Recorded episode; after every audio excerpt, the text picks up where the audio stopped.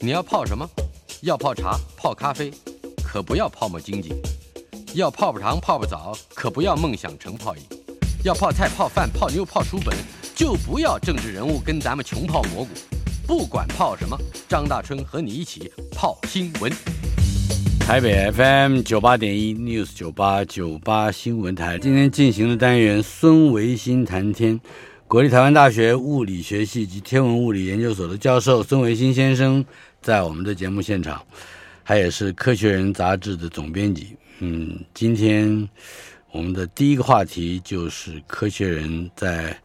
呃六月号为我们带来了哪一些惊奇的题目。嗯呃，在在问到科学人之前，啊你你觉得心理调试假有什么啊？ 咱们不说了，放假似乎就是一件好事嘛。嗯哼， 就是放假就是福利是吧？对，我觉得呃大家觉得放假就是福利嘛。我我觉得我们过去都没有放那么多的假，嗯因为 咳咳人生在世能够用的时间已经很少了，嗯那些时间拿来做自己想做的事，提升自我，把自己发展成自己想要的样子都来不及了。一天到晚想放假，放假是能够发展自我的时时间嘛？我就不能理解，放假是不是就代表哼， 放放假是耍废的时间， 是吧？我也很喜欢放假，可是这样放假心不安，你不觉得吗？不，大真兄，我想回到了真正人成长的过程啊，嗯就是学习。你学习的话，两个最大的原动力，一个是什么？一个是兴趣，另外一个是压力。嗯兴趣帮着你开始，压力帮着你完成。嗯，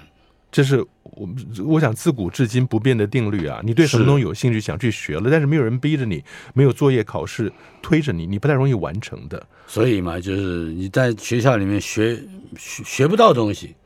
或者说学了太多你根本不该学，或者是对你没用的东西，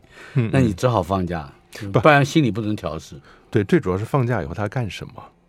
我觉得这是很大的一个关键了。你嗯不能说我们主管教育的官员把假一放，两眼一闭就不管他放假。哎，他就是这意思啊。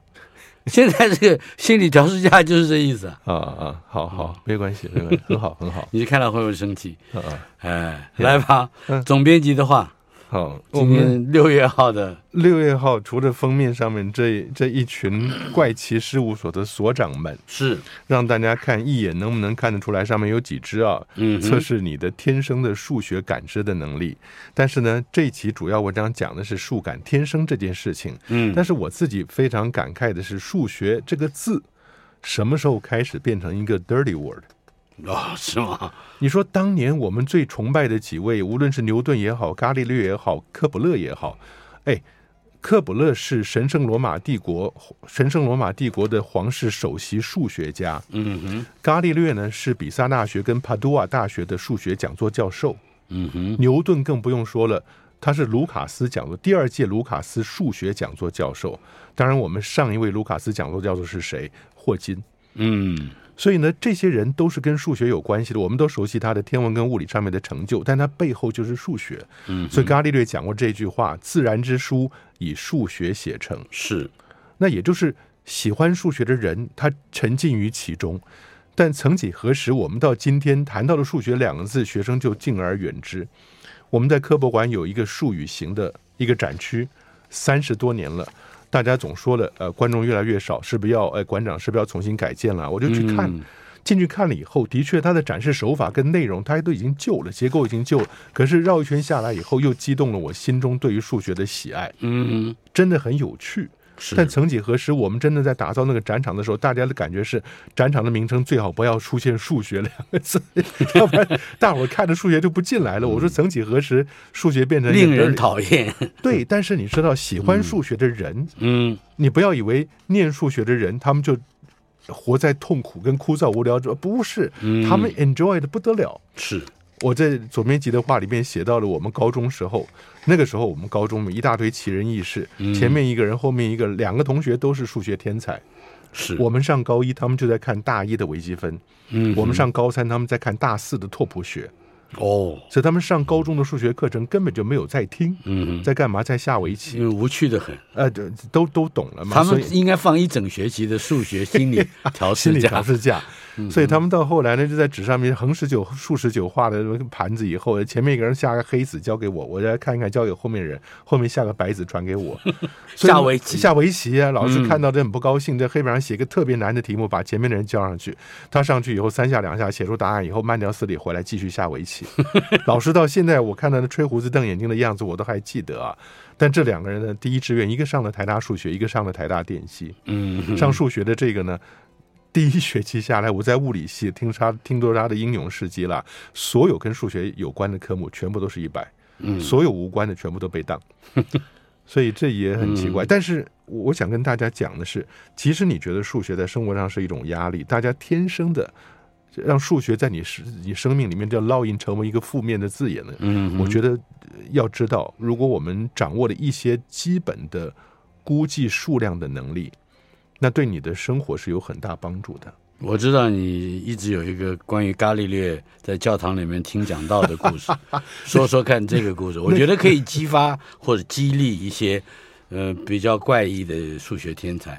啊呃，不过那个那个跟我们这个数感倒没有写在我总面积化里。伽利略是个很有趣的一个人，嗯他发现了单摆的等时性。什么叫等时性？就是单摆你的长度如果决定了以后，你的单摆底下有个摆锤嘛，你把它往右边拉起来以后，它就朝左边荡，来回摆动，对不对？那你拉到五度，拉到十度。呃，比十度大一点，勉勉强强可以接受，因为单摆不能摆太大，才叫单摆啊。嗯你在三度、五度、八度、十度的时候，无论你拉几个度，它来回摆动的时间一模一样。嗯，这个叫单摆的等时性，是，完全由它的长度决定。嗯，所以你把它拉到五度跟拉到十度，它来回摆动一次，如果说是一周秒期钟是吧周期，对嗯嗯，周期是一秒的话，你拉五度它摆是一秒，拉十度它摆的嗯还也还是一一秒。秒，就是跟跟他的那个摆长有关。对，有一个欧洲的一个大学教授，在课堂上很喜欢做表演，嗯他就真的有一天在。在在课讲台的顶端弄一个非常粗的钢一一个够结实的钢线拉下来，底下绑一个保龄球，嗯是可以来回荡的。旁边弄个大钟，特别大的数字钟啊，然后一开始荡一拍那个钟，嗯来回荡十次，因为一次不容易算，来回荡十次以后，你看四十六秒钟除上啊，一次四点六秒，嗯哼那这是五度，它再拉十度来回荡，一按一样四点六秒。嗯，就你的摆无论小无论大都是一样的啊，但是更有趣的是，到后来他要证明另外一件事，摆锤多重也不影响它的周啊期，哈他到最后怎么样，自己坐上去。啊哈自己坐在那个保龄球 上面，全班的学生都已经笑翻了。但是你坐在那个地方，你手抓的那个那个线啊，嗯你已经改变了摆锤的长呃这个单摆的长度嘛，是它必须要怎么样？必须要身体放直躺平了，嗯也就是你屁股底下是个保龄球，是那你手抓了上面那个线，努力的把身体放平了嗯，不要影响那个单摆的摆长。是，然后呢，他让助理把他拉到旁边，他手自己还是去按那个钟，嗯一按以后来回摆荡，还大是家就跟着4.6喊十九， 还是一样四十六秒。嗯哼所以这种实验就是让大家留下深刻的印象嘛。伽利略怎么样知道时间？嗯因为你看到了教堂， 他是听教堂讲道的时候嗯发现了单摆的等时性的，他嗯讲讲到的内容很无聊，他恐恐怕就忘记学了不到东西。对对，学不到东西，但是他坚持他没有离开，没有去放调试架、嗯啊，他在教堂里头坐着，然后看着到那个单摆呃教堂里面的吊灯来回摆动，被风吹的来回摆动，嗯啊哈那你总要有个计时的东西才知道它的周期嘛。是他拿自己的脉搏，当手表他当手表，对 对，第一个他的脉搏一定很稳， 嗯 哼第二，反正你可以想象到这些伟大的天才都好厉害，但这就是我觉得数学家一直扮演数学一直扮演一个很重要自然科学的推手。但不止如嗯此，连我们一般生活上面，如果你有一点好一点的计算能力的话，也都没有问题。嗯只不过这一期讲数感天生，讲的是说刚生下来的小 baby 啊，就有数学感知的能力，怎么说？七不七个月到八个月大的 baby，嗯他开始开始有数学感知，怎么测量出来的？他还躺在床上，我们不是讲七坐八爬还是怎么样的哼啊？嗯哼还没有办法真正站起来呢。但他躺在床上，你旁边摆一个小舞台，那个舞台科学家就拿了一个 Mickey Mouse 小公仔晃一晃，摆到舞台后面去，再拿第二个晃一晃，摆到舞台后面去。他看到两个摆进去了，然后这时候舞台的布幕一拉开，哎，里面两个 Mickey Mouse 站在那个地方，嗯小朋友好高兴。再做一次实验，放两个到后面去，偷偷拿掉一个，嗯，舞台的幕一拉开，剩一个了。是那小孩会生气，眼睛瞪得大大的，说嗯说还有一个呢， “What happened？” 他怎么知道一加一必须要等于二？嗯 这是一个。另外一个呢是什么？他不单是对数学有理解，他连物理都理解了。嗯看到了网球从桌边滚过去掉到地上，他就笑了，好高兴。嗯那网球从桌边滚过去，你偷偷绑个线，它经过了桌边，停在空中不掉下去，小孩会生 气。他才七个月、八个月大，怎这么跟知他道的？经验不不一样呃，没有，他没有经验呐、他不是前面躺在先那个地方嗯对他，他怎么会知道 gravitational force 嗯重力的定律啊？还有就是你看到一个一个盆子摆在那个地方，科学家放进去三个球，小孩子可以爬过去，科学家把两个球拿掉了。小孩子看到你拿掉两个球，他伸手去找那剩下那个球，嗯他怎么知道三减二等于一？嗯哼，所以小孩子的基本的数量的能力就存在了。所以这篇数感天生。嗯嗯，可以说，也就是你的这个总编辑的话，也就是为这篇来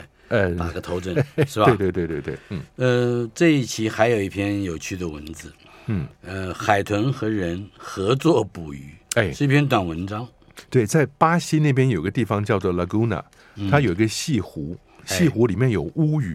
有黑金嗯有乌鱼啊。是，但是呢，过去五十年之间呢，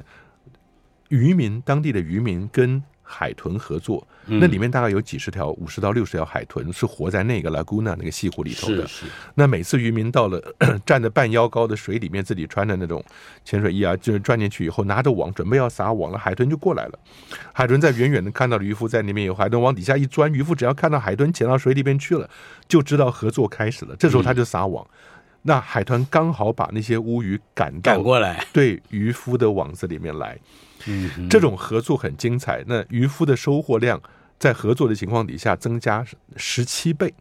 那海豚并不知道，那会对他们自己吃鱼的要有利益有损。有不？他把鱼赶过来，嗯，然后渔夫因为鱼聚集在那个地方，渔夫网一撒会吓走一些乌鱼，是，落单的乌鱼就成了海豚在旁边等着的美食。嗯，然后呢，也因为海豚跟人互相合作如此完美，西湖里面的海豚多半都受到人类的保护的，它们的存活率也增加了百分之十三。嗯，所以这是个很有名的例子，是人跟海豚、人跟动物互相协作嘛。在在历史上吧，过去我们看的现在的状况，大概是十七种到十八种动物，人跟动物可以合作的。上次我们在科学人开顾问大会的时候，曾志郎老师坐在我旁边，我就讲这期这边好精彩。你知道曾老师说什么？嗯哼，他去看过，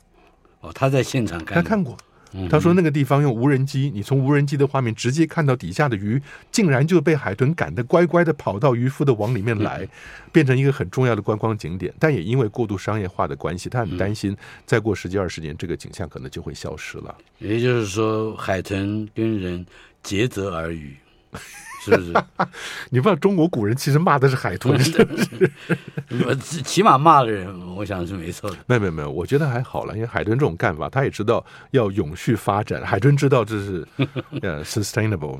呀、 好吧，嗯，另外还有一篇文章在第五十四页， yeah, 啊打造合成哦，兽，我觉得这篇文章理想的对动物是吧？非常非常精彩，因为我们怎么知道人类或者任何生物从最早开始的胚胎？我们大家都有呃习惯看到受精卵，然后分裂成胚胎嘛，嗯四个、八个什么这样子一路分裂下去。刚开始胚胎就是一团乱七八糟，不不是乱七八糟，一团细胞。嗯哼，怎么到最后会发展出来了？有皮肤，然后有血管，然后有脑细胞，然后有心脏，有有有肺，有肝脏呢？怎么决定的？那人类过去从来不会问这个问题，但现在呢，人类掌握的生物物质，也就是说，你用来做这些东西的胚胎，人类是可以掌握的。一嗯开始是胚胎干细胞，到后来呢，两个科学家山中伸弥跟史考特，他们发明了一种方式，能够把皮肤细胞时光倒流回去，变成了干细胞。嗯那这个除了让他们得诺贝尔奖之外，也减轻了很多道德上的争议，你就不用去破坏胚胎，去拿取胚胎的干细哼，胞了。嗯但你有了干细胞以后，从源头开始，哎，你可以把它做成任何东西。人类现在就嗯开始思考了，到底这个做的过程中，你是怎么发展出大脑、血管、心脏来？嗯，他怎么知道自己该变成什么东西？长出那个结构的样子来。你长如出果那个零件儿，对很多人会说了，那贝塔干细胞里面有 DNA，DNA 里面就有这种编码，你到 DNA 里面去想找大脑或者想找找到心脏的蓝图，你是找不到的。嗯，你只是看到一堆蛋白质之间传递讯号就是了。呃，谈到这一点的话，我跟大春兄我们也讨论过，我们反而跟低等生物相比会觉得很汗颜。为什么？涡虫或者是线虫，你把涡虫剪掉一块，它自己会一模一样长出那一块来，它怎么知道自己原来的结构是那个样子？也就是说它不会长出没有被剪掉的那一块，嗯，对，是吧？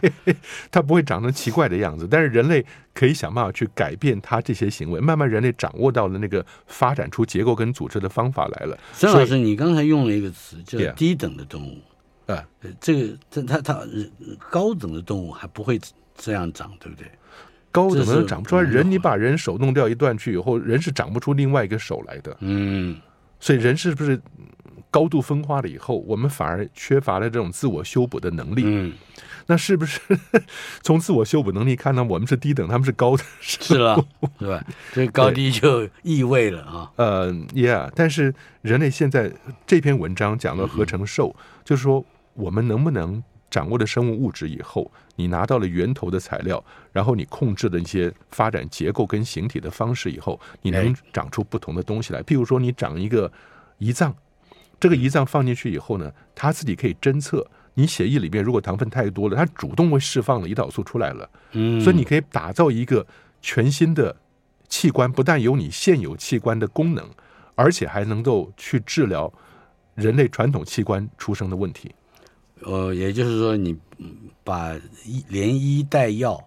都带器官一块你一块长摆进去 了啊啊， ，Why not？或者是说，大春兄，你觉得你心脏 长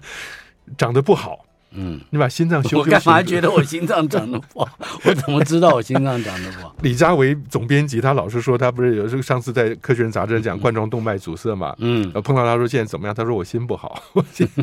我就想说心肺大循环不是很伟大吗？当年那个那个科学家嗯，发现的啊，但是呢，你有没有想过，那干脆我把心肺重新打造成一个不一样的形状？为什么它一定要现在这样的形状？也也就是放心不下去啊，形状跟结构你可以重新设计啊，整那整个人也就重新设计。对，，也可以重新设计啊。你你觉得人现在是最 optimize 最最良好的、最优化的结果吗？应该不是。嗯就像我们，我以前刚中央大学教书，另外一个教授都是年轻人，小孩都很小。嗯他说小孩常常中耳炎，为什么？躺在那边哭，小孩很喜欢哭，躺着哭，眼泪就流到耳朵里，嗯，耳朵就发炎了。他说上帝设计这是有问题 的。我说结果怎么样？如果继续演化下去的话，他说耳朵不是往下长就是往上长，嗯往下长太难就看了。不要对的太准，哎，对对正好对对，对的那个眼流眼泪的渠道上，对吧？有些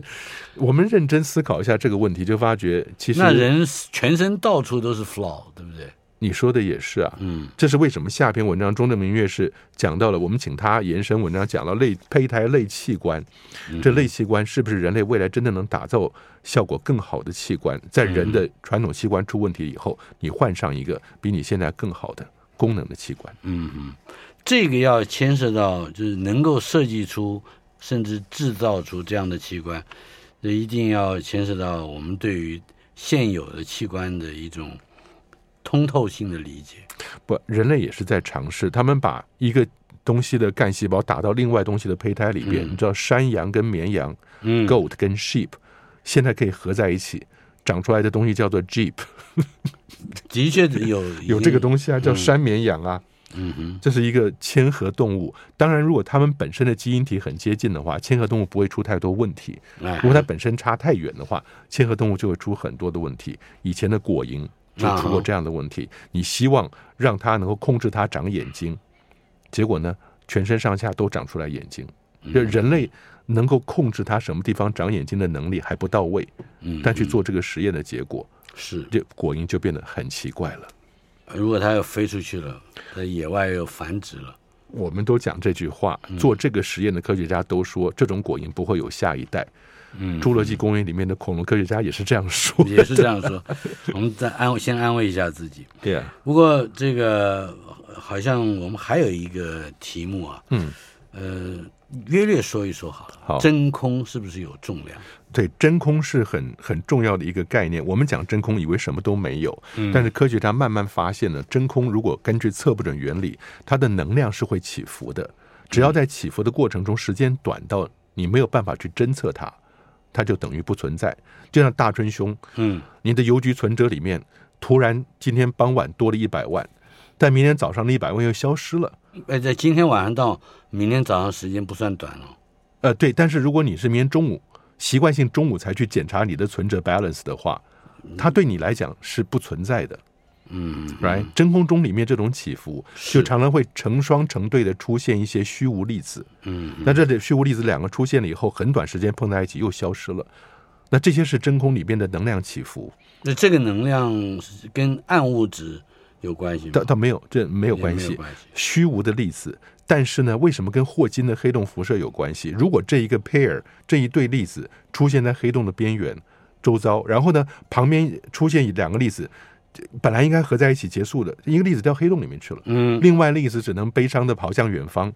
它掉进黑洞呢，它不会重新消失的话，另外那个粒子在我们真实世界里就变成一个实的 real particle，有嗯真实的正质量了。那为了不要违反宇宙的质量守恒，掉到黑洞里面去，那个粒子的质量就变负的，嗯负的概念就会抵消掉一点黑洞的质量。所以你人在远方看的话，多远你会觉得很远很远，黑洞会丢出一个正质量的粒子来，嗯自己本身少了一个粒子的质量。所以那就是霍金讲的黑洞辐射。你越讲，我越想听广 告。孙维新谈天单元，呃，《科学人》杂志的总编辑孙维新先生在我们的现场。维新兄，哎，刚才说到的这个真空重量，嗯，您可以再为我简简单单的说一个结论吗？好，我呃，在意大利撒丁尼亚岛的矿坑里面，科学家打造一个阿基米德实验。大家听到阿基米德，就想到他所提出来的什么原理呢？嗯，浮力原理。是，也就是阿基米德做到了浴缸把水排出去了，你就想了，今天如果我们有个气球，你硬把气球压到水里面去， 那气球就会感受到往上的浮力嘛。嗯那个浮力的大小就是气球这个体积所排掉的那些水，它的重量给它的力量。嗯那这是浮力原理。 但是现在是这样，有一个叫开斯米效应的，嗯当你把两块板子靠得很近，两块板子中间的虚无粒子所产生的量。嗯哼，就会受到限制，因为粒子本身有一定的波长啊，这样讲法哈。嗯但是呢，两块板子外面的粒子就会比较多，所以你会想到外面的粒子像是浴缸里的水，嗯，两块板子中间的粒子少到像你是气球里面的气，所以呢，这整个两块板子的结构就会受到外面粒子的多产生一个浮力。嗯，如果你把这个结构做两个一模一样的，彼此吊在一个平衡杆的两边，嗯那你会发现，当它的那个开司米，它其中有一个做标准，另外一个那个两个板子来回移动，中央的那个改变的时候呢，它的浮力会变化，嗯所以它会造成这个平衡板的震动。所以就用这种方式来测量真空里面到底有多少虚无粒子随着时间产生，也就是说，它利用阿基米德的浮力原理嗯去测量真空里面到底有多少能量。哼这两块板子到底它的距离有多近呢？然后哦很很近很近，小小的哈、就是你现在可以像看到个缝一样。哎，对对对对，但是呃，这个东西为什么到意大利撒丁尼亚岛底对，下，为什么会在那它的精确程度要超过我们原来大家众口交赞的重力波的侦测？重力波嗯的侦测已经是到现在为止全世界做的最精密的实验了。嗯哼那这个想要测量真空中的能量，我们讲能量了，因为重量其实很很误导。真空中的能量的实验呢，比那个要求还来得更严苛。我们就讲到这儿吧，要不然再往下去，大家又听得有趣，可是越听越糊涂。哎是要想要放心理调试架，对对是吧对，听完大追中的节目就要心理调试了。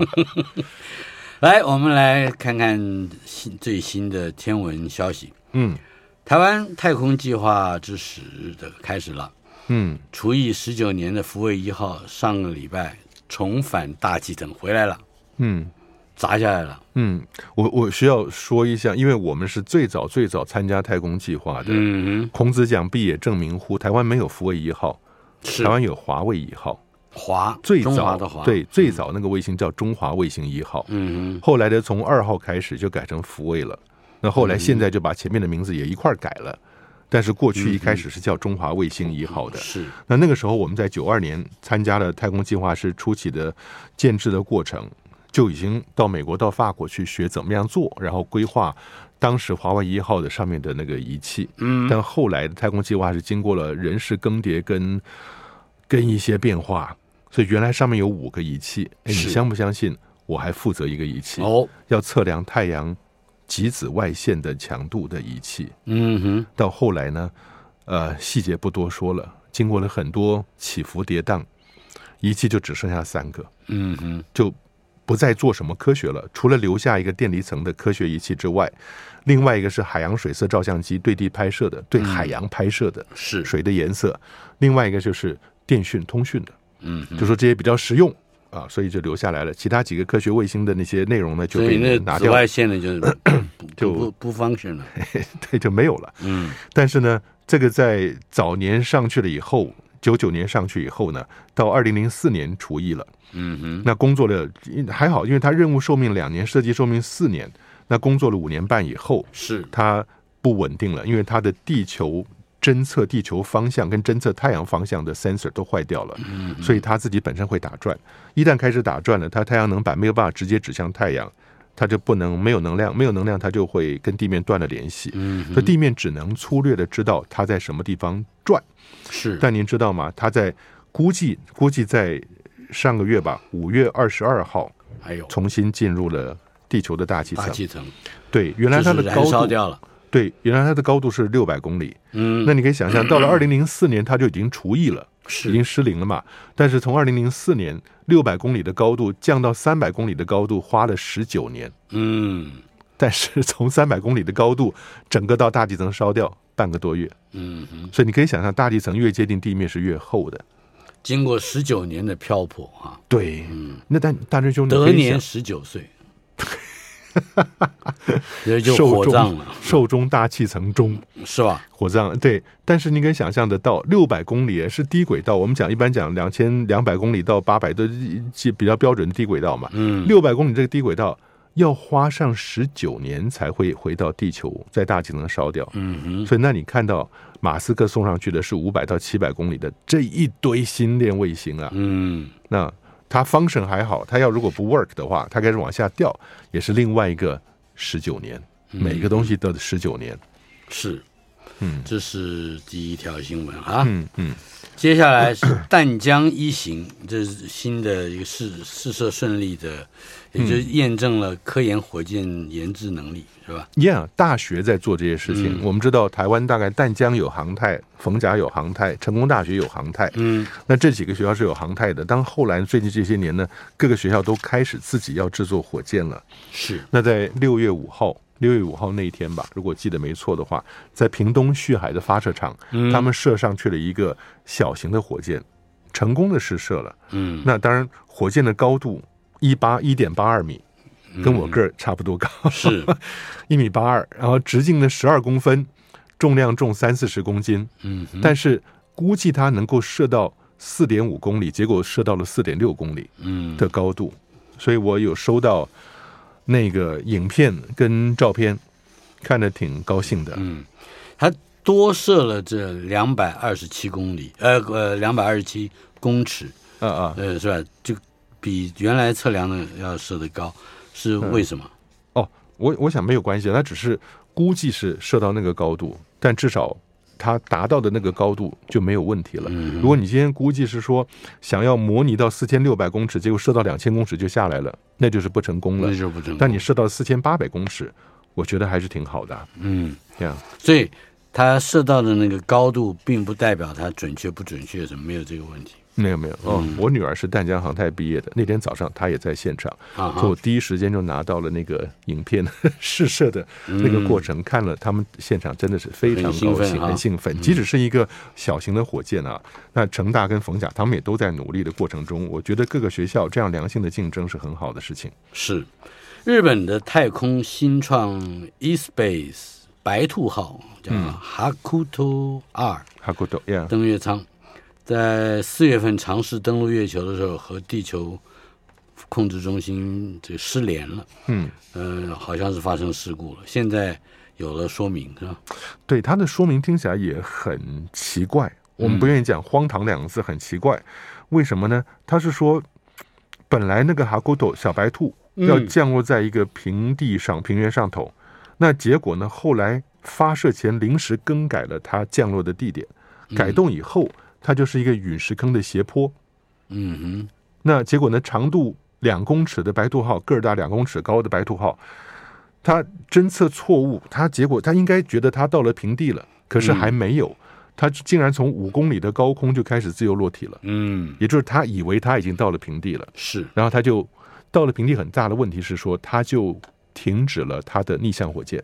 嗯，也没有往下的一个喷发的一个力啊量哈，它就直接往下掉了。是，大真兄，其实讲到这个东西啊，我们就不讲他到底为什么出了这样的错误啊，我只想讲两个例子。一个例子是在阿波罗那个年代的任务，嗯这降下去的太空船对着月球表面降下去，它本身就一定有有一定的 AI 的能力。嗯哼，拍照的时候呢，当场它的太空船就会判读底下这个面是不是平的，嗯不是平的，马上横向位移就移开了。嗯哼，所以在六零年代、七零年代就已经有这样有的这个技技术了。术了，我就不知道为什么今天他会傻傻这样摔下去。但是呢，美国到了九零年代的时候，九九年摔了两个火星的太空船，哦，其中都很搞笑、很糟糕的原因。第一个原因是什么？公制跟音制搞错了。哦，洛克希德马丁公司嗯做了卫它星以三后，倍，交过来给 NASA，里面用的数字是英制的，英尺、英寸、英磅。嗯哼，但是呢，NASA 一九九二年就开始改成公制了，搞错了。嗯那当然，另外一个问题是太阳能板计算也算错了，所以掉下去了。这个跟这个还不一样。另外一个更更搞笑的是什么？那个太空船要往下降，另外一个降到火星表面的 NASA 太空船啊，一九九九年同样那一年有两个，降到离地面高度差不多的时候呢，三个角会打开，嗯打开以后呢，发动逆向火箭慢慢落下去，三个角着地嘛。嗯但是你落下去那一刹那，一碰地面，逆向火箭就要关掉，要不然它又会飞起来。嗯啊哈，你不希望它再飞走，是是，所以呢，怎么样知道就是逆向火箭呃三个角一触地面，地面给它一个反向的撞击力，嗯三个角侦测到了一个逆向的加速度，嗯哼，它就知道到了。嗯，一个角到了还不行，它有两个角，免得一个角错误讯号啊是。只要有两个角感觉到一个逆向加速度，就讯号就直接自己把那个逆向火箭关掉了。嗯结果你知道吗？它的程式少写一行字，这三个角原来是缩在肚子里面的，嗯哼，第一个脚一打开，打开的时候瞬间停的那一刹那，就侦测到一个附加速度。嗯，第二个脚伸开了，一停又侦测到一个附加速度，然后它就到电了脑飞说了，到了，就就把火箭关掉了，就直接从一个八层楼的高度摔到地面上啊了。哈，所以火星任务，美国以前干过这种事情。那现在看起来，这个白兔号好像也是类似的状况，嗯，提早关闭了逆向火箭。是。好，接下来星舰首首次是试飞，嗯，爆炸之后没有新进展，这个时候也就是 SpaceX 了哈，那、这个 NASA 开始担心了，我就这， 他这些，我只是觉得马斯克可能花太多时间跟人家对骂。没有管这个事。 哎呀，对，但是你会想，NASA 会想说，我们的 Star X，大家不是在四月份的时候看它起飞以后四分钟就爆炸了吗？嗯，爆炸了以后说啊没有问题啊，大家很高兴啊。但现在过了几个月以后，没有后续的，大家就开始担心了。嗯哼，好的，我们稍后片刻，马上回来。台北 FM 九八点一 News 九八九八新闻台六月十三号星期二，孙维新谈天单元，《科学人》杂志的总编辑孙维新老师在我们的现场。嗯，文英兄，哎，这大陆天文团队发现了距今一百三十八亿年以前宇宙诞生之初的第一代恒星，它的它是属于超大质量的恒星。对，第一代恒星所留下来的遗迹，嗯也就是他看到的是第二代恒星，但他第二代恒星的化学组成反映了第一代恒星的存在。嗯为什么大家都要找 first stars？那个 star 是加 s 的。嗯 first 就是第一代的所有这些恒星叫 first stars，那这个在宇宙学上非常重要。嗯什么时候星星开始出现？早期出现的星星呢，只有氢跟氦这两个最原始的宇宙爆炸产生的元素，嗯基本没有什么后面的重元素。我们讲重元素就是氢跟氦之外，像碳呐、氮呐、氧呐、嗯磷呐，这全部都重元素啊，没有这些东西，因为这些东西呢是靠的恒星核心的核反应不断产生出来的嘛。那就是一代一代恒星产生以后爆炸，把这些重元素撒到宇宙里面去，重新又结合了云气以后呢，又变成新的恒星了。所以你现在看到近代的恒星就会出来很多重元素，嗯嗯所以最早最早那一代恒星是很少很少重元素的，大家都在找，这像是一个恒星研究里面的后立国人，嗯就是圣杯了。圣杯，但现在呢，大陆用郭守敬望远镜嗯嗯去找到了这个第一代恒星所留下来在第二代恒星里面产生的痕迹。嗯嗯，怎怎么发现的？郭守敬望远镜是这样，它有，它是一个四米级的望远镜，但是长相非常特别。郭守敬是元朝的天文学家嗯，他其实是个水利学家，但是做了在整个中国大地做了东南西北方的大地测量啊，同时呢也是一个精彩的天文学家，他就在。呃，在西元呢一二七三年嗯做的那郭守敬观星台，在河南登封县告城镇，他竟然测量了一年的时间是三百六十五点二四二五天，嗯跟现在的一年的长度差只差到二十六秒，一年有三千一百万秒。嗯，它在元朝一二七三年就测出来一个年的精准长度只差二十六秒，非常不得了。所以现在很多东西用郭守敬来命名啊。嗯嗯大陆上的兴隆就在河北的兴隆观测站。有一个郭守敬望远镜，长相很特别。如果大家我们的听众朋友有兴趣的话，你只要上网去打郭守敬望远镜，是有兴趣你再打兴隆两个字，高兴的兴，嗯那昌隆的隆，兴隆县苍龙的龙，对，这是产产山楂的地方。 嗯兴隆，你就会发现郭守敬望远镜的长相，它是一个长长斜斜的东西，四米的一个大的组合式的镜子，把光打到另外一个分析的环境里边去。那个环境上面有四千颗光纤，嗯四千条光纤，所以它同时可以看四千个星星的光谱。嗯哼也就是你一束光打上去以后，这个影像里面有有四千颗星，刚好一颗星对准一个光纤，那通过了这个光纤进到了它的光谱仪里面，每颗星的光谱呢，在同一时间之内都可以得到。嗯所以它主要是研究银河系内各个恒星的光谱。那这次能找到有一些恒星，竟然发现它的光谱显示出来是非常非常少重金属的重元素在里面的光谱所以。那个是第二代恒星的材料，对，但是它也就是第一代恒星的遗迹。对第一代恒星的材料结合成了第二代恒星，嗯所以你看到的第二代恒星已经是非常非常少了。那可以回推回去说，嗯他的他的爸爸就是第一代恒星了他的妈也可以啊！对对对对，嗯好的，另外我们一个常常提到的，我记得尤其是在节目开刚开始的之初，嗯就嗯讲到了生朽，生朽，嗯嗯嗯，对嗯，生人生不相见，动如身与伤，对，因为申宿就是猎户座，商宿就是天蝎座，嗯，天蝎是夏天晚上的星座，猎户是冬天晚上的星座，一个起来，另外一个就下嗯就去不了。碰面的。哎，对对对，那么为什么生锈四比平常的亮度亮亮了百分之五十？前一阵子前几年它暗了，嗯，最近又亮了。是但深秀四是一个离我们非常近的巨大的红巨星，超红巨星，嗯已经走到了生命的尽头，是随时随地会爆炸成为一个亮的不得了的超新星。嗯学生一听，随时说：“老师，我们课也不要上，出去外头等吧。嗯”学天文的人讲随时，大概往后几万年都叫随时了。 嗯所以呢，这深究，但深秀四，它我们知道深就是人参的深，秀就是宿舍的宿，是是深秀四它就是猎户座肩膀那颗星。嗯猎户座是冬天夜空里面最亮丽的星座，嗯深秀四跟其他的两个，一个叫南河三，一个叫大犬的天狼星，嗯构成冬季大三角。那如果大家到了冬天晚上，那十月、十一月、十二月晚上嗯九点、十点出去看，冬天的星是非常非常孤傲亮丽的。嗯我觉得四季的星座里面，冬季星座最漂亮。嗯也最冷， 就是，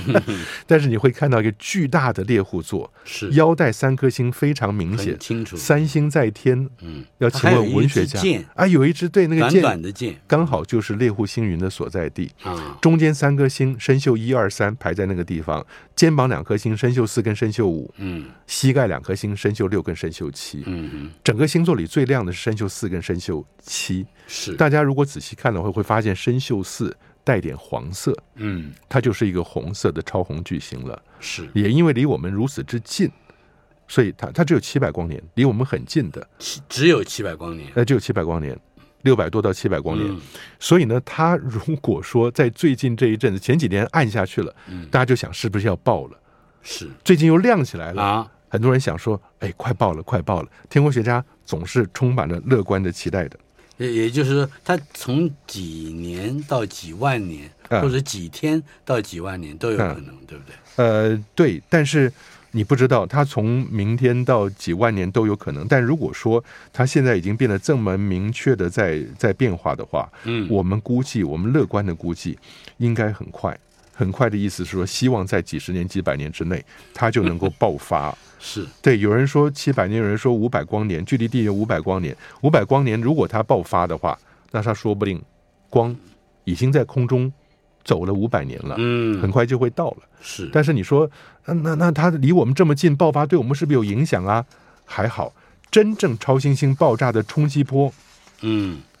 走的不是光速，啊哈它是大约在十万年以后到达。嗯哼所以，大真兄，如果即使明天爆了，我们会看到一个精彩的超新星，十10万嗯万年以后的年以后人。嗯 就会体验到那个冲击波抵达地球的痛苦了。嗯，它大概会怎么痛苦法？哦，那个冲击波会让地球，我想从大气开始到我们的磁场都会受到影响。嗯，那整个对你的外层保护层会有很大的影响，所以这是为什么我们常常讲说，地球曾经我们的太阳嗯曾经被周遭的超新星爆炸影响。为什么？因为太阳本身也包含了一些周遭超新星爆炸所产生的铝元素啊，嗯铝 （aluminum），、所以你会知道我们的太阳过去曾经混混杂进来过别的超新星爆炸的痕迹。嗯那个时候地球还不在，如果地球在的话，也会受到影响。是，好的，接下来就是精彩的通古斯事件，我们大概还有三分多钟的时间哈。嗯嗯，通古斯事件，这可以说是历史上最大的小行星撞击事件，嗯，发生于一九零八年六月三十号，对但是，呃，好像消失的无影无踪了。 ，Yeah，嗯主要是这样子啊，就是为什么要重新提通古斯大爆炸？嗯，是因为就在嗯二零一三年吧，嗯二月份的时候，有一个陨石划过了俄罗斯早晨，我不知道你记不记是得，我叫记车里得亚宾斯克，嗯那个产生一个巨大的爆炸，离地面很高的地方爆炸以后，那个爆爆震波短短时间抵达了，把地面上两千多人都打受伤了。那受伤是因为玻璃碎裂的。然后大家回去看，一九零八年也是西伯利亚，在通古斯河的附近，所以叫 Tunguska Event。但那个六月三十号的巨大的爆炸，是把两千平方公里的八千万棵树全部都移平了。嗯嗯，那那个威力是一点五千万吨，就是十五个百万吨。哦，那个是比我们的嗯原子弹爆炸很厉害啊！一九五四年有一个叫做翻的很奇怪，叫做 Castle Bravo，Castle 就是城堡、嗯 b r a v o 就是喝彩啊 Bravo，Bravo ，Yeah，Bravo，Castle Bravo，这是哼，什么？喝这彩是城堡，美国人在比基尼环礁、马绍尔群岛那边试爆氢弹，其中有一个氢弹就叫做 Castle Bravo，它试爆的力量太大，以至于它超过了这个影响，超过了它原来设定的安全范围，嗯好些当地的人跟当地的船受到了影响。是， OK，那这是氢弹的爆炸，但是那个时候呢，今天的科科学家回头看看一九零八年所留下来的遗迹，嗯当时在爆炸的时候，那个时候还不发达，科学不发达，所以很少人能够及时过去。我们只知道说有一些牧羊人被巨大的爆炸抛出来摔在地上，嗯哼，然后飞得多不知道多远，摔在地上以后昏迷两天，醒过来，还好是六月三十号的西伯利亚，嗯，是夏天。比较热一点。对暖和我们一想点，说醒过来一看，看羊都死了，又昏 过去了。但是呢，那是一个非常巨大的爆炸。今天大家找的是说，到底这个小行星爆在空中爆炸，它并没有打到地面上来。嗯那在地上有什么样的状况？他现在看到了离爆炸的正央几公里之外有淡水湖，嗯那个淡水湖比较像是一个锥状，有点像比较长的那个洛梨嗯，那个形状，是就像这尖锥在下，呃，斜斜的过去，嗯在地面上看起来像是一个斜的洛梨的那个样子。嗯，所以你可以想象，那可能是一个巨大的碎片对着地面撞下去所造成的结果嘛。嗯，那只是这些科学家现在在研究当年通古斯卡爆炸以后哦所造成的结果。所以怀疑这个叫做 Lake Checo 的切科湖嗯，是那爆炸的遗痕遗迹。对，有这个怀疑，但是也有争议。嗯但重点是说，这些所谓的小行星呢，大专兄听了讲了，又让我们担心了，是碎石堆，嗯很多碎石块拼在一起的。那这样你真想让它偏转方向，如果它对着地球撞过来的话，是很困难的。你是就好像一拳打在海绵上面而且你刚刚说它是斜斜的插进地面，啊，那是碎片碎斜片嗯斜的插进对面。对对对这很难预防，对不对？对，就是 以前我们用碰撞的方式想让它改变方向，如果它是碎石堆的话，其实会有很大的困难。不过嗯湖底的树木证明了这个湖泊本来是一片森林，森林是没有